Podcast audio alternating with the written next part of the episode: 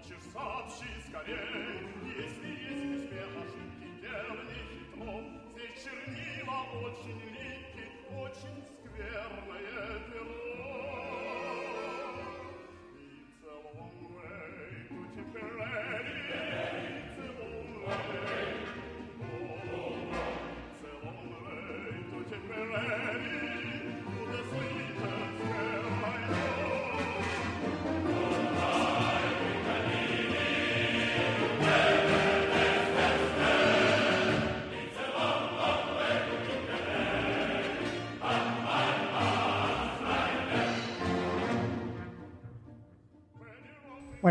Continuamos con las charlas. El, G3 sobre todo está centrado en la comunicación. Entonces vamos a hablar hoy un poco de la comunicación. Hemos invitado a los chicos de Istocast, él es Gojix, él Tony. Son posiblemente uno de los podcasts que más oyentes, más seguidores tienen en España y hablan sobre historia, de ahí su nombre, de Istocast. Como estamos hablando de comunicación y ellos tienen un podcast de historia, pues hemos hecho aquí una mezcolanza y nos van a hablar un poco de la historia de la comunicación, comunicación... En batalla, porque es que la historia de la comunicación podríamos estar aquí cuatro días y no terminábamos. Sí, es un tema muy, muy denso, ya sale en la Biblia, ¿no? Eh, Dios cuando castigó con la torre de Babel, cambió los idiomas, nadie se podía comunicar, las cosas se quedaron paradas, no hubo forma de continuar. Entonces, bueno, van a hablarnos sobre la comunicación, los cambios, evolución, sistemas que hemos utilizado. Así que nada más, os dejo con ellos. Un aplauso para ellos, por favor.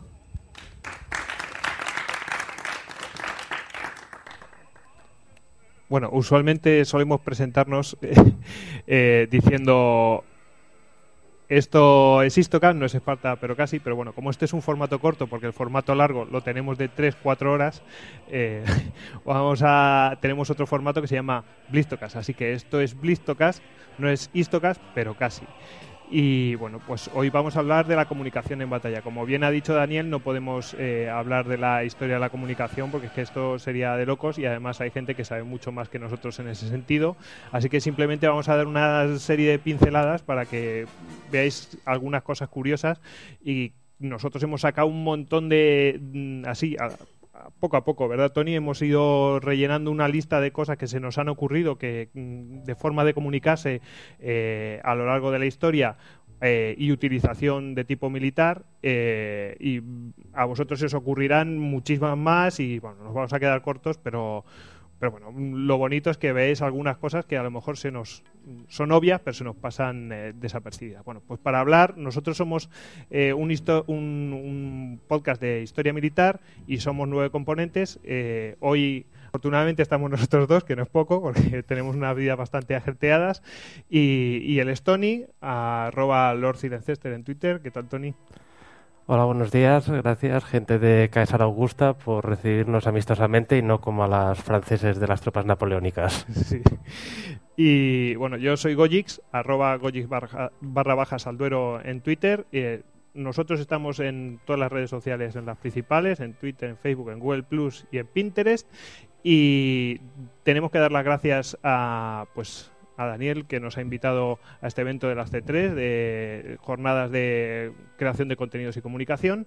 Y bueno sin más porque tenemos poco tiempo vamos a, al tajo no al turrón. Al turrón sí bueno, eh, habíamos hecho una lista que queríamos mencionarlo, mencionarlo todo, tal y cual. Bueno, eh, al final nos vamos a centrar más en la última parte, que es la más moderna, eh, pero no me he resistido, me he resistido bastante a, descartar todo lo que habíamos puesto antes, así que en cinco minutos os voy a decir una serie de cosas que os van a parecer a lo mejor curiosas. a ver, comunicación. en batalla. En batalla, cuando digo en batalla, digo en guerra, en campaña, de tipo militar. Eh, os parecerá muy obvio, pero las señales visuales de tipo señales de humo, por ejemplo, es una forma de comunicación muy importante. Rápidamente, ¡pum! Se mandaban, por ejemplo, los indios mandaban una comunicación o simplemente hacer un fuego a través de las atalayas. Joder, las atalayas árabes que se mandaban la, rápidamente, mandaban un mensaje y ¡ala! Y mandaban la comunicación rápidamente a Córdoba y desde Zaragoza y, montaban rápidamente un ejército para montar una campaña o hacer frente a un ejército cristiano, lo que sea. Eh, a ver, banderas eh, para identificar eh, bandos, por supuesto, en el propio campo de batalla, estandartes, pendones, etcétera, un montón. Si mm. quieres intervenir en cualquier momento. Ya te pe- Sí, dar un pellizco. ello, sí. Eh, eh, en el terreno naval, eh, barcos, eh, para identificar barcos hostiles o amigables. Parece una tontería, pero la bandera española viene de esto. O sea, eh, la bandera española ya sabéis que era la cruz de, San Andrés, después pasó a ser la borbónica, pero era, blanca, ¿no? Y, eh, y bueno, algunos todavía seguían manteniendo el aspa de San Andrés, que era roja, sobre fondo blanco. ¿Qué pasa? Que se confundía con la inglesa. Efectivamente. Eso es. Entonces, con la inglesa, pues eh, claro, está ondeando la, la- la bandera, entonces de lejos, pues no llegaban a distinguir si era, oh, es una cruz de San Jorge o es una, una aspa de San Andrés. Entonces no, no logran distinguirlo. Eh, ¿Qué hicieron? Bueno, pues crearon una nueva bandera que no se pareciera a ninguna y, y bueno, así tenemos nuestra roja igualdad de ahora.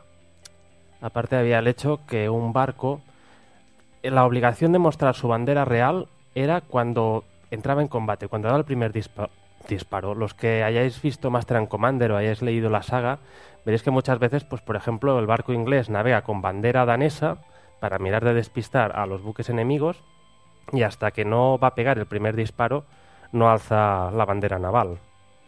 Exactamente. Bueno, pues para que veáis la importancia de la identificación. Es- es- no deja de ser comunicación y a la hora de, de la verdad, mm, a ver, a ver, ¿me acerco a ese barco o no me acerco? A lo mejor me está esperando el tío y me quiere zurrar. Eh, además, tú ibas a comentar algo de las banderas piratas, ¿no? Bueno, sí, que como mensaje inequívoco las banderas piratas, o sea, evidentemente la bandera Era lo que negra- hacían precisamente, lo que acabas de comentar, que se acercaban con otra bandera y luego... Los que hayáis visto Black Sails, eh, algún ejemplo se ha visto allá. Eh, a ver, más cosas. Eh, mensajes a las escuadras. Eh, si alguno es aficionado a la historia naval, bueno, pues conocerá de sobra la batalla de Trafalgar y Nelson, bueno, aparte de que se mandan mensajes de disposición y tal y cual, a ver, no, no el plan de batalla, pero sí que se mandan mensajes. Y es muy famoso el mensaje que a través de banderas, que tenían sus códigos, pues eh, mandaron el mensaje del famoso este de Nelson de eh, eh, Inglaterra, Inglaterra espera que todo el mundo cumpla su deber. Eso, exactamente. Y a ver, más cositas que tengo por aquí. Hay un caso parecido también en, en una batalla en 1866 entre una escuadra austríaca e italiana, que el capitán del barco, bueno, la escuadra italiana, eh, antes de empezar la batalla cambió de nave, o sea, estaba en un buque A, en el Red Italia, y pasó a otro buque, la Fondatore, que era pero no lo comunicó a la escuadra, con lo cual todo el resto de buques iba esperando instrucciones del Red Italia. Pero claro, de allí no llegaba nada, y eso en gran parte contribuyó pues a, a la debacle italiana en la batalla de Lisa que comentamos en un Blitzocast. Ya no me acuerdo cuál, pero bueno, un montón. de- es que ya Una jarta, como dirán en el sur. Exactamente. Tú además tenías aquí unos cuantos más eh, casos. Sí, tenía dos ejemplos más eh, en temas de mensajes. Uno de ellos es en la batalla de las Ardenas. Hay un momento crucial en que hay una ciudad que es Bastogne que está ocupa hay allí dos divisiones de paracaidistas americanos y esa ciudad es muy importante, es donde cruzan la mayoría de carreteras de la zona. Está muy bien defendida, los alemanes intentan atacarla y hay un momento pues que después de un ataque, como las tropas están allá sitiadas y así, envían a un oficial con bandera blanca a pedirles la rendición. Y allí está un general de paracaidistas llamado McAuliffe, que eh, ante la petición alemana eh, da una simple respuesta, que es nuts, eh, que vendría a ser nueces, pero bueno, en el caso americano se refiere concretamente a una parte de la anatomía masculina par. Sí, ya me lo imagino. En fin. Eh, ¿Tenías otro más? El de... También tenemos la parte que, evidentemente, pues hasta prácticamente principios del siglo XX, la mayoría de ejércitos se movían quizá a vista de ojos, o sea, las distancias eran muy cortas y así. Claro, evidentemente, muchas veces para enviar las órdenes eh, se enviaban varios jinetes a caballo o hasta muchas veces gente a pie. En el caso de la Primera Guerra Mundial se enviaba mucha gente a lo que llaman los corredores por las trincheras a repartir órdenes. Y parecería que sería un cargo anónimo y así. Pero hay un personaje pues, que ha pasado bastante importante a la historia, que desarrolló su carrera como mensajero en trincheras, que se llamaba Adolf Hitler. Teniendo en cuenta que la mortalidad entre los mensajeros acostumbraba a ser alta, se empleaban cuatro mensajeros, porque normalmente se contaba que tres no volverían y que uno solo sobreviviría, pues bueno, si los ratios se hubieran cumplido, quizá la historia sería muy diferente. Otra distinta, sí. Pues después hablaremos de unos mensajeros muy curiosos, ¿no? Y, y os acordaréis de Adolf Hitler. Em, a ver, más cosas. En luces, eh, comunicación entre barcos, lo habéis visto en mil películas, ¿no? Que se mandan así. Incluso, eh, no me resisto a comentarlo porque es una de mis películas favoritas, La caza del octubre rojo, cuando tienen que mandar un mensaje y no pueden hacerlo por radio porque entonces le descubren. Era un submarino cuya oficialidad se quería rendir a los americanos y claro, andaban los soviéticos por ahí, ahí a ver qué pasa. Y entonces, como tienen contacto visual, a través del periscopio, se- a través del morse, pues se, se mandan mensajes de luz. Eh, más cosas, eh, advertencias. No son luces, pero no dejan de ser advertencias visuales. Es decir, cuando los aliados tuvieron que bombardear eh, durante la operación Overlord, que es el desembarco de Normandía, bueno, pues tuvieron que bombardear antes previamente la zona, debilitar un poco las defensas. Los hospitales, eh, de manera pues prácticamente espontánea, ¿no? No sé si ya habían recibido alguna indicación, pero marcaron, oye, que esto es un hospital y pusieron así una cruz eh, con, con, eh, manteles o con sábanas, eh, una cruz grande para que los distinguieran en, por el aire. Aparte era muy típico, por ejemplo, en buques que eran buques hospital, donde llevaban enfermos y así, poner un gran logotipo de la Cruz Roja en un sitio que fuera especialmente visible, pues para evitar la tentación de que un submarino dijera, pues bueno, esto es un blanco de oportunidad, vamos a hundirlo. Sí. Bueno, pues ya, veis que, o sea, es, eh, no deja de ser comunicación, es decir, oye, que nos bombardean. Vamos a, ¿Cómo nos comunicamos con los de arriba para que no nos bombardeen? Pues, pues como podemos, ¿no? Sí. muy, muy básicamente con, con códigos universales. Y tú tenías aquí uno, el de la muralla china, ¿no? Sí, la Gran Muralla China, bueno, un sistema parecido quizá al de las atalayas, tanto moras como cristianas, que probaban aquí, pues todos conocemos, vamos, vemos los fragmentos de muralla y luego un torreón. Cada torreón tenía una luz que, bueno, si alguno era atacado, se enviaba una señal por luz que llegaba al siguiente, se iba transmitiendo, transmitiendo, transmitiendo, hasta donde estaban las tropas chinas, como de reserva, para poder ir donde estuviera hubiera situación de conflicto. Muy parecido a las atalayas árabes, pero en la muralla, ¿no? Correcto, Claro. versión asiática. Exactamente. Bueno, también en las luces, el, el- el- el juego de espejos, ya, ya lo conocéis, ¿no? El juego de espejos. Oye, que estamos aquí, los comandos, ¿no? Eh, lo típico, ¿no? Eh, por cierto, que es una cosa interesante, los, por ejemplo, los francotiradores hasta el último momento no, eh, no destapan su, su visor porque puede hacer reflejo e identificar su posición. ¿m? Eh, los, los propios comandos también hacen gestos a la hora para no delatar su posición, hacen un gesto visual, eh, como están, pues yo qué sé, en la selva o donde sea, o están en un edificio, para no del- delatar, porque si hacen cualquier sonido ya mm, alertan al enemigo, pues utilizan los gestos eh, para comunicarse. A ver, sonoros, eh, os parece una tontería, pero ¿quién no, no ha visto Benur y al Comitre, que era el del tambor, ahí pim, pam, pum, pues para, para marcar cómo tenían que bogar, ¿no? Ah, Pues eh, no se lo pueden comunicar. Oye, venga, ponerse a bogar así, no hacían un tenían un código sonoro se lo informaban a todo y al que no obedecía pues ya le, le arreaban Allá le incentivaban a latigazos. exactamente Em, regimientos a la hora de avanzar en orden os parecerá una tontería pero la música militar es muy importante verdad Sí, en el caso aquí tenemos a Federico Grande uno de tus favoritos Pues Eh, la maniobrabilidad, o sea, cómo tenían que moverse y todo eso, pues era muy importante. De hecho, eh, Federico el Grande lo mejoró y, y lo que hacía era pues barrer eh, con ejércitos inferiores al resto de sus enemigos y entre otras cosas, bueno, la música militar ahí era muy importante, ¿verdad? Mm, No, evidentemente es para poder coordinar un cuerpo tan grande de gente, pues el sonido ayudaba bastante. Y en esto hay un caso, quería comentar, que es el de los espartanos. O sea, los espartanos era la inversa. Por ejemplo, si tenían delante, si tú eras un hoplita ateniense o tebano, pues tú, tu ejército iba coordinado con música, con tambores, para que tú fueras al paso, aunque siempre tenías el alfarero de al lado que iba con el paso equivocado, tal. Y en el caso de los espartanos, tú llegabas allí y veías un ejército sin ningún sonido, todos marchando a una. O sea, eso ya debía Era ser. terrorífico. Ya era como empezar el partido con un 2-0 en contra. Sí, bueno, voy- yo voy a poner otro caso, que también marchaban en, en- en silencio, absoluto silencio. Eran los tercios españoles, marchaban siempre en silencio en batalla. O sea, no, nadie gritaba ni nada de esto. Y solamente cuando se lanzaban a la carga, gritaban eh, España o lo que sea, pero se consideraba dentro de los tercios españoles que gritar o vociferar eh, era una demostración de falta de valor. Es decir, una persona que sabe que tiene seguridad, no tiene miedo al combate y eso, no tenía por qué gritar ni nada de eso. Y claro, los rivales, como pasaba con los rivales de los espartanos, pues pues les rompía los nervios aquello. Veían un ejército en silencio, venían a acercarse la muerte, ¿no? Solo el ruido de los pasos, el metal clingueando de las armaduras y así. Pues, eh, la verdad es que les debía impresionar. Una cosa bastante curiosa en la operación, en la operación Overlord, que antes he mencionado antes, en el día del desembarco de Normandía, antes, por supuesto, hicieron bombardeos, eh, también lanzaron paracaidistas. ¿Qué pasa? Que los paracaidistas los lanzaron por la noche. Eh, para que no los mataran básicamente y supieran dónde están. Entonces, ¿qué pasa con que los lanzaran por la noche? Pues que ellos mismos no sabían dónde estaban. ¿Y cuál es el problema que tenía con eso?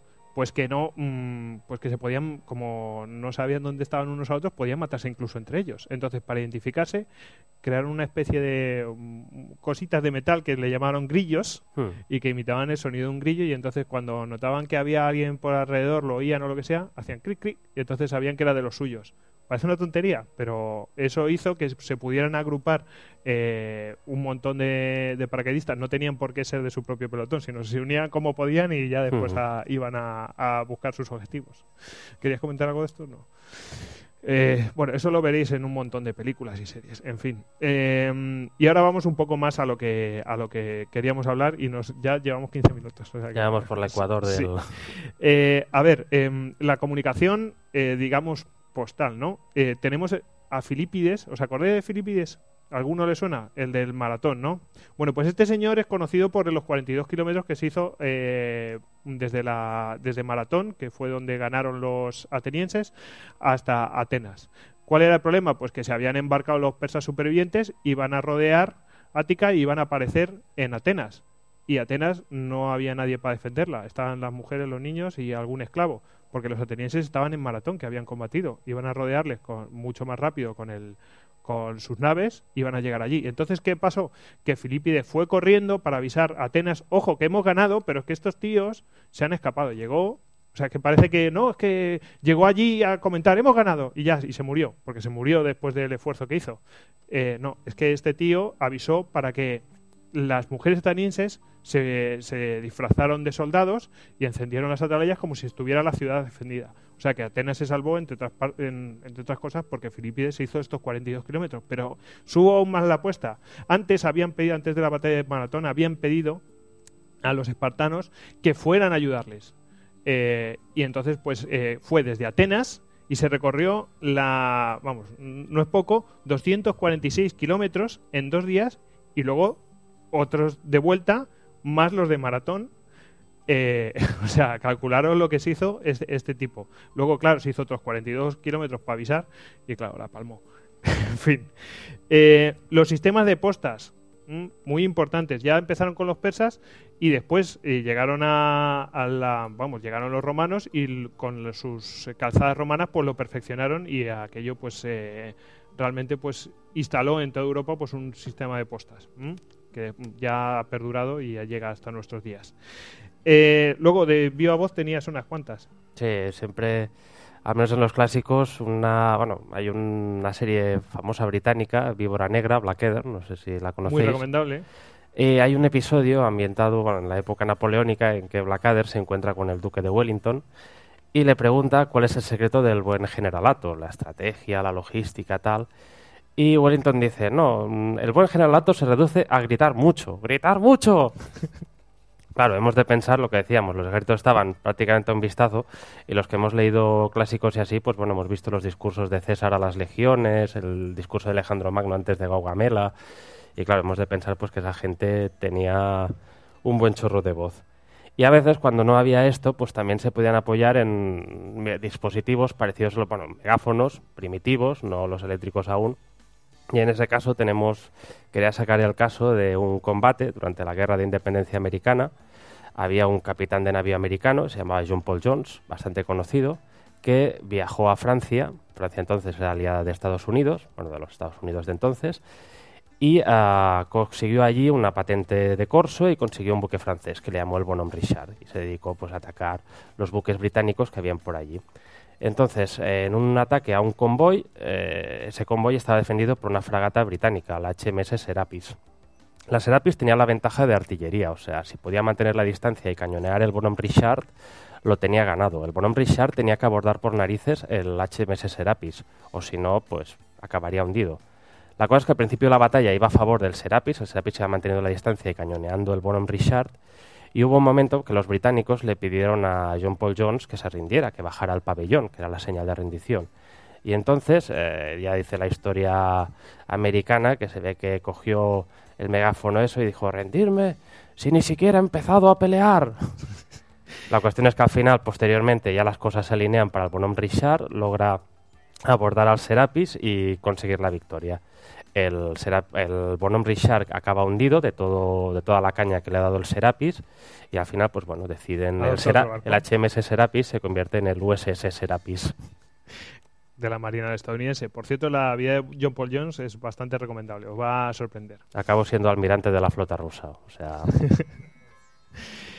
Bueno, eh, el tema del telégrafo con hilo, sin hilo, en fin, ahí, ahí habéis visto hasta películas donde incluso ya se innova con códigos nuevos, en fin. Aquí has traído un par de ejemplos, ¿no? He traído un par de cosillas, o sea, en el telégrafo con hilo hay un caso dos casos bastante curiosos y uno de ellos eh, tiene que ver, está en la plena época del colonialismo, en 1893, que todos los países europeos, Estados Unidos y Japón miran de repartirse el mundo y resultaba que los franceses habían enviado un par de cañoneras al reino de Siam, que es la actual Tailandia, para mirar de conseguir concesiones territoriales, que les dieran algún puerto o así. Entonces, por lo visto desde París, les enviaron instrucciones a esa flota con el ultimátum que tenían que darle al gobierno, al rey de Siam, eh, para mirar de obtener estos territorios. ¿Qué pasó? Que el cable que conectaba esas, la Siam con París, en buena parte pasaba por una zona que era eh, propiedad de la Eastern eh, Telegraph Company que por el nombre evidentemente es británica. Claro, los británicos cuando vieron eso dijeron, uy, eso es muy mal. Retuvieron el telégrafo, eh, el telegrama este, a la espera de instrucciones y bueno, al final Siam pudo mantener esa cierta independencia y no pasar a ser pues como toda la parte de Vietnam y Camboya que fueron durante muchos años francesa. Y el otro caso que quería sacar, bueno, todos conocemos Wikileaks, eh, Panama Leaks, pero bueno, no es una cosa moderna, eso ya lleva tiempo. Y uno de los ejemplos más bestias es en 1917, o sea, 1917, Primera Guerra Mundial. Eh, los aliados eh, han perdido Rusia, pero cuentan, están esperando que Estados Unidos les apoye. Eh, los alemanes han estado hundiendo barcos americanos y un poco han estado forzando a Estados Unidos a ir en guerra. ¿Qué pasa? Estados Unidos se ha mantenido neutral hasta entonces, no tenía prácticamente pretexto. Pero el pretexto se lo da un diplomático alemán. En un podcast decían que si los diplomáticos alemanes fueran tan buenos como los generales alemanes, pues todos hablaríamos alemán, porque eran realmente calamitosos. Y el, concretamente el ministro de Exteriores, Zimmermann, envió un telegrama en código al gobierno mexicano diciendo que si al final eh, Estados Unidos entraba en guerra contra Alemania, si México le declaraba la guerra a Estados Unidos, le prestaría apoyo, armas, lucharía para que pudiera recuperar parte del territorio que México había perdido ante Estados Unidos, ¿Qué pasó? Que ese telegrama lo interceptaron los británicos. Tenían la que llamaban la sala 40 desencriptado, lo vieron y dijeron, esto es un regalo fenomenal. se lo entregaron a los americanos y claro, al final casus ya... Belli. Casus belli. Dos millones de americanos en el frente europeo que prácticamente cambiaron la balanza. Eh, luego sin hilo tenemos, eh, eh, bueno, yo siempre me acuerdo de Titanic, ¿no? Que pedía ayuda, ¿no? a través del telégrafo sin hilo y tenemos aquí un caso de, historia militar. Sí, sobre todo se apoyaba en el tema de las escuadras navales, era muy útil para los barcos para poder comunicarse entre ellos. También en el, eh, el directo de las JPOD en Barcelona comentábamos el caso de William de Porter, que también el telégrafo sin hilos daba una experiencia bastante graciosa. pero bueno, eso es otra cosa. Os animamos a que busquéis el William de Porter y pongáis Istocas o algo así y enseguida va a aparecer aquello. Eh, el, buque con peor suerte de la Marina Americana. Sí. Em, luego tenemos aquí. Eh, bueno, pues por supuesto la radio, ¿no? Importante en batalla. No vemos que, vamos, siempre un hay un equipo de, soldados, siempre llevan un siempre llevan una radio, ¿no? Y si se joroba la radio estamos en problemas, ¿no? Siempre vemos, ay, justo le han pegado el tiro en las películas al tío que lleva le han pegado la radio. El tipo puede haber muerto o no, pero si han jorobado la radio están todos en problemas. Ya tener una ventaja al enemigo. Sí, bueno, el teléfono, por supuesto, que vamos a decir. Eh, incluso, no sé si habéis visto el Sargento Hierro, eh, que se meten, salvan el pellejo porque se meten en un edificio y logran llamar por teléfono, oye, bombardear a estos tíos. Y están en territorio enemigo, pero utilizan el teléfono de los enemigos para, para que los bombardeen. Eh, por supuesto, Internet Eh, aunque siempre se ha dicho que Internet se creó para pues eh, crear una red de defensa en caso de ataque nuclear y todo esto, bueno, por supuesto que eso podría ser posible, pero en realidad se creó porque tenían un montón de computadoras potentes en distintos sitios de Estados Unidos y cada uno iba por su lado y aquello no se aprovechaba. Y entonces a alguien se le ocurrió la idea, ¿y por qué no creamos una red para que se puedan conectar y poder aprovechar los recursos de unas computadoras y otras, etcétera? Todo esto en 1960. Y esa idea que es tan, digamos, eh, naif, ¿no? Pues evolucionó, vio, vio aquello empezó a funcionar y a día de hoy tenemos internet pues todos incluso lo abrieron el código para que todo el mundo pudiera hicieron una serie de mejoras y lo dejaron ahí eh, para que todo el mundo pudiera intervenir y pues ahora mismo lo disfrutamos ¿no? lo estás disfrutando tú y lo disfrutarán los que lo escuchen esto por, eh, por podcast eh, deciros bueno empezó pues eh, ARPANET que era un en realidad era un sistema de defensa o sea que aquello evolucionó eh, y que ahora mismo mm, se sigue utilizando en términos militares. A ver, en batalla o no en batalla, es una ciberguerra, eh, es un frente más, ¿no? Eh, al final, lo, ¿para qué se está utilizando? Se está utilizando para desinformar, es decir, para propaganda, para un montón de cosas y, entre otras cosas, para lo que se está utilizando es para labores de inteligencia. Muy rápidamente, las palomas mensajeras. Os parecerá una tontería, pero hasta 2010 España tenía eh, tenía palomas mensajeras, el ejército de España tenía palomas mensajeras para poderse comunicar. Y, esto no es antiguo, esto se ha utilizado en la Primera Guerra Mundial. O sea, que es que, eh, a ver, si me pueden interceptar las comunicaciones, si utilizo una paloma mensajera para mandar rápidamente un mensaje importante o lo que sea. Vamos, de hecho, en la Primera Guerra Mundial se dedicaban a hacer tiro a pichón, a ver si se, si se cargaban las palomas. Eh, propaganda, propaganda negra. Mm, ¿Querías comentar tú algo de esto? muy rápidamente, propaganda negra es muchas veces lo vemos en Twitter, en según qué perfiles de según qué partidos políticos que emiten tales barbaridades que según quien dice, oh, ¿cómo pueden haber dicho eso? Y después dicen, no, pues esto es un fake. Y eso había un caso bastante curioso en la Segunda Guerra Mundial, eh, se emitía desde Londres, pero se hacía ver que emitía desde Alemania, una radio se llamaba la Gustav Siegfried 1, la GS1, por el código de radio alemán. Y era una radio que era en plan, mm, somos nazis, pero somos más allá de lo nazi. O sea, somos la cosa más bestia. Hitler es un moderado, no tiene ni puta idea. O sea, ya tan bestia. Y a unos puntos que había gente en Alemania que decía, bueno, esto realmente son... Estos tíos realmente están emitiendo así. Y era bastante curioso. Y también otra forma de propaganda era el bombardeo de octavillas, o sea, se enviaba o por artillería o con aviones, en vez de descargar bombas sobre ciudades, pues descargaban octavillas, diciendo en plan, no, somos vuestros amigos, el gobierno no tiene ni idea, debería rendiros. En el principio de la Segunda Guerra Mundial, los británicos llegaron a tirar 18 millones de octavillas sobre suelo alemán, con mensajes de propaganda y así. ¿Qué resultado tuvieron? Pues bueno, un oficial de la Fuerza Aérea Británica, el mariscal Sir Arthur Harris, dijo que con esas octavillas se había conseguido suministrar, bueno, conseguir salvar el suministro de papel higiénico en Europa durante los años de guerra. es decir, que en Stalingrado, para que veáis, a los alemanes les iban diciendo los, rusos, les decían en alemán, Stalingrado, fosa común, rendíos. Stalingrado, fosa común, rendíos. Y así todos los días, así pam, pam, pam, pero a todas horas. Eh, más cosas, eh, porque ya nos queda muy poco tiempo. Desinformación. En, eh, después de la Armada Invencible, contraatacaron los ingleses, atacaron en La Coruña, atacaron Lisboa. Eh, pues los españoles eh, hicieron una ñagaza y pusieron ahí a cada soldado le hicieron que llevar un montón de armaduras así, ¿no? Colgando y parecían que era el triple de, gente y antorchas.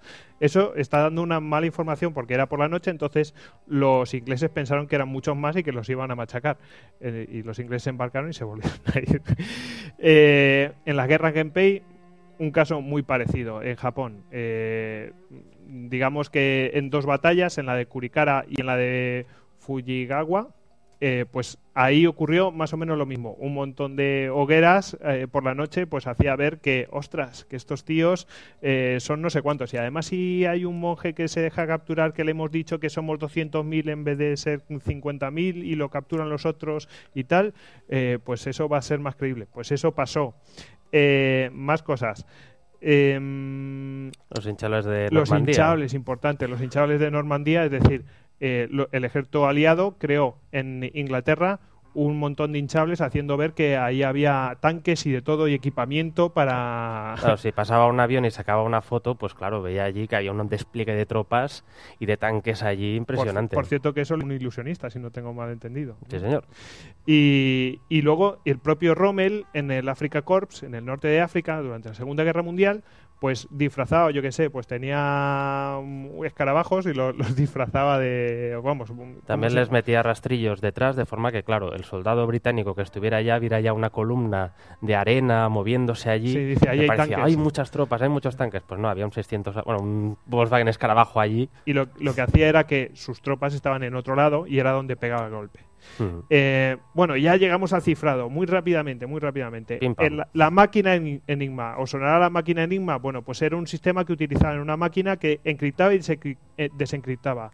Y eso lo que lo utilizaban para, por ejemplo, la comunicación en submarinos, pero no solamente la comunicación en submarinos, sino comunicación diplomática e incluso comunicación eh, para la Luftwaffe, es decir, para la Fuerza Aérea. los la máquina Enigma en realidad no es que fuera una única máquina. Las máquinas Enigma eh, llevaban funcionando desde 1920. Lo que pasa es que eh, lo utilizaron los alemanes en la Segunda Guerra Mundial. ¿Y qué pasa? Que la gente dice, no, es que, eh, ¿qué pasa? ¿Los demás no tenían máquinas Enigma? Sí, por supuesto. Em, cuando invadieron Varsovia, Polonia, los alemanes, eh, los aliados lograron capturar una de estas máquinas Enigma que era para funciones diplomáticas. Bueno, pues eso les puso en la pista a los aliados de que los alemanes podían eh, llegar a estar utilizando para sus comunicaciones una este tipo de máquinas y, bueno, pues eh, em, les podrían, bueno, ya sabemos que van a utilizar este tipo de máquinas, vamos a ir a por ello, ¿no? capturaron también de la Luftwaffe cada uno tenía sus propias máquinas Enigma con sus códigos de encriptación, etcétera, etcétera. Pero la más importante y más difícil de capturar eh, era la de, la, de los submarinos, porque ¿cómo capturas un submarino? Es complicado. Y había muy pocos, eh, ya era mejor la, encriptación de esa máquina Enigma y, eh, y bueno, y además había muy pocos mensajes interceptados, aunque fuera para desencriptar y todo esto.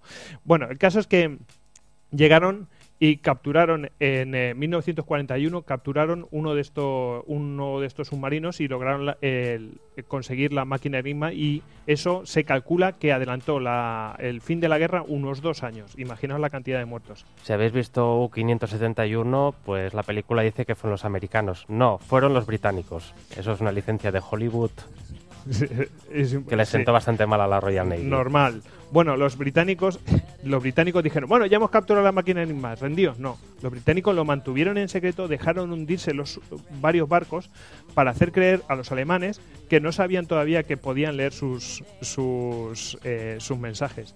Eh, esto también es, es eh, o sea, no solamente hay que comunicarse, hay que encriptar tus comunicaciones, hay que desencriptar las comunicaciones de fácilmente, el otro querrá interceptar la comunicación, desencriptarla, pero además el otro no se tiene que enterar que me estoy enterando yo. O sea, es, una, es un juego y, esto llegó a tal punto que regalaron, ya al final de la guerra, tenían un montón de máquinas Enigma que, que habían capturado los alemanes y empezaron a vendérsela a otras naciones. Bueno, pues hasta 1960 no admitieron los ingleses que sabían, o sea, que, que, bueno, que habían que sabían desencriptar todos estos mensajes. ¿Por qué? Porque de esa manera podían informarse eh, de lo que hacían esas otras naciones. Interceptaban los mensajes, los desencriptaban y tal. Bueno, y esto esto es esto es un WikiLeaks pero de de, de, posguerra, ¿no? Eh, imaginaos, es tremendo. O sea que lo de Wikileaks no es de ahora. Eh, si alguno tiene curiosidad, hay un, mensaje, hay un museo en Holanda que se llama el Crypto Museo sobre eso.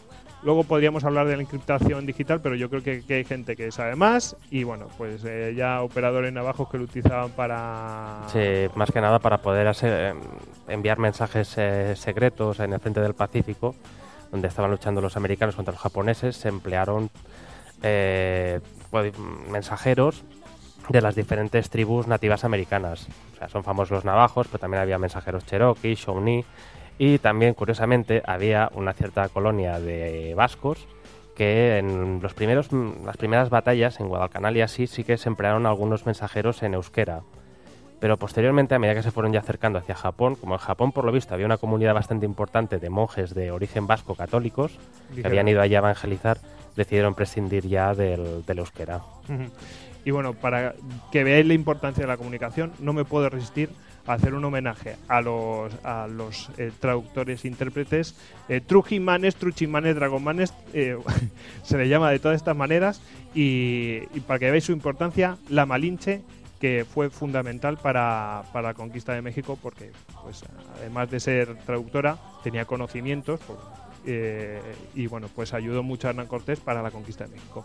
Y ya está. Y esto ha terminado eh, y lo único que quiero decir es que, bueno, pues eh, esto ha sido muy rápido, pero bueno, que hay un congreso que se llama ISTICDEF en eh, este año, 2016, mm, el Congreso Internacional de Historia de Tecnologías de la Información y las Comunicaciones al servicio de la defensa y se celebrará del 5 al 7 de septiembre en Burgos.